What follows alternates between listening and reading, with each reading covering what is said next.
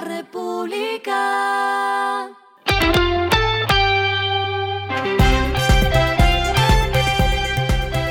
Al final de la jornada, esto es lo que debes saber sobre el comportamiento de los negocios, las finanzas y la economía. Las movidas de hoy fueron.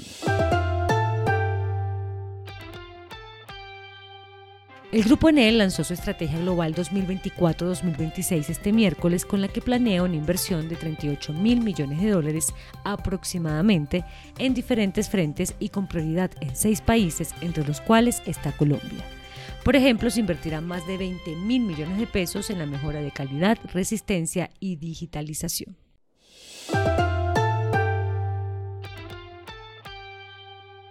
Avior anunció que retomará la ruta Bogotá-Caracas los martes y viernes luego de tres años de haber cesado esta operación. También informó que abrirá una ruta entre la capital venezolana y Medellín los días miércoles y domingos.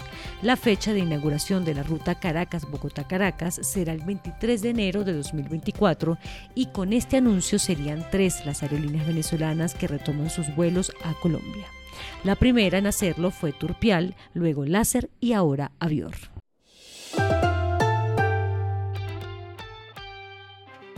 La cervecería Tres Cordilleras anunció el lanzamiento de su cerveza rosada en lata en conmemoración de su aniversario número 15 en el mercado colombiano.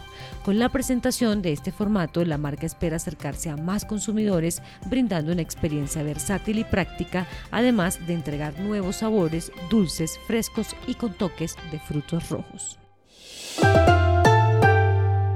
Lo que está pasando con su dinero.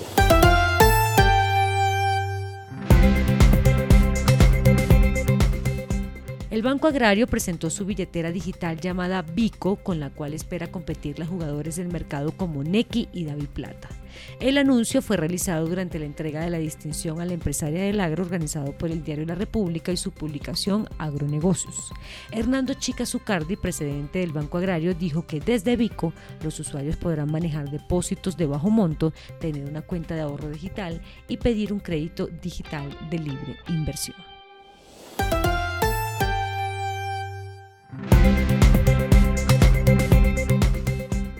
Los indicadores que debe tener en cuenta. El dólar cerró en 4.092,23 pesos, subió 32,18 pesos.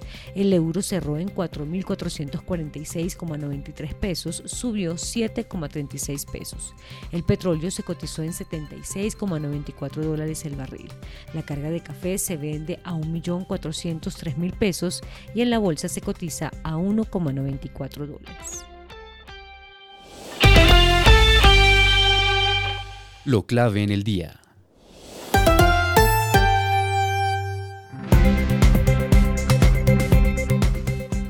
Presidente Gustavo Petro asistió a la instalación del vigésimo Congreso Nacional de Infraestructura, presidido por el presidente de la Cámara Colombiana de Infraestructura, Juan Martín Caicedo, y en el evento habló sobre el rumor de ayer de eliminar las concesiones. El primer mandatario aseguró que las concesiones firmadas van a ser honradas, pero eso sí, indicó que el propósito es que tengan otras fuentes de financiación fuera de los peajes. También aprovechó la oportunidad para hablar de la ANI y del INVIAS, de la primera entidad de la que ya se había hablado desde el gobierno darle potestad para hacer obras de infraestructura, indicó. Estamos pensando en fortalecer la ANI a lo mazucato. Es la estrategia del gobierno en muchos temas, en donde el Estado no debió abandonar el campo. Y de la segunda entidad destacó que no va a desaparecer con la creación del Instituto de Vías Regionales INVIR dijo puntualmente, no vamos a acabar con la ANI ni con Invías, vamos a crear el Instituto de Vías Rurales vía decreto para desarrollar algo que está 90% deteriorado y tiene que ver con la producción agraria y campesina. Queremos desarrollarla con organizaciones populares, concluyó el presidente. Por último, se refirió a la reciente decisión de la Corte Constitucional sobre la no deducibilidad de las regalías en el sector de hidrocarburos. Sobre este tema dijo, los ingresos toca recortarlos en 6,5 billones de pesos, eso en un solo año. Al gobierno le toca es saber qué hacer, por dónde recorta, cómo maneja, de tal manera que el golpe no sea mortal para la economía. Por eso el presidente Petro anunció que no habrá más alzas en los salarios del sector público. Sería un suicidio económico, así lo dijo Petro. A esta hora en el mundo. Israel y Hamas acordaron el miércoles un alto al fuego en Gaza durante al menos cuatro días para permitir la entrada de ayuda y liberar al menos a 50 rehenes retenidos por militantes en el enclave palestino, a cambio de al menos 150 palestinos encarcelados en Israel. Esta es la primera tregua en una guerra brutal que dura casi siete semanas, alcanzada después de la mediación de Qatar. Y el respiro económico tiene que ver con este dato. La República.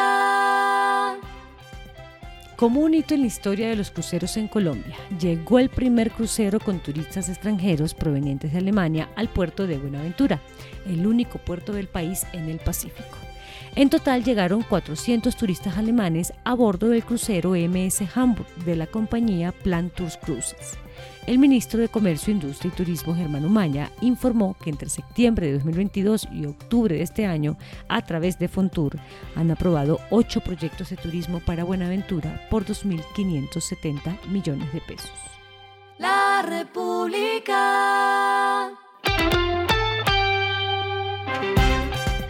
Y finalizamos con el editorial de mañana.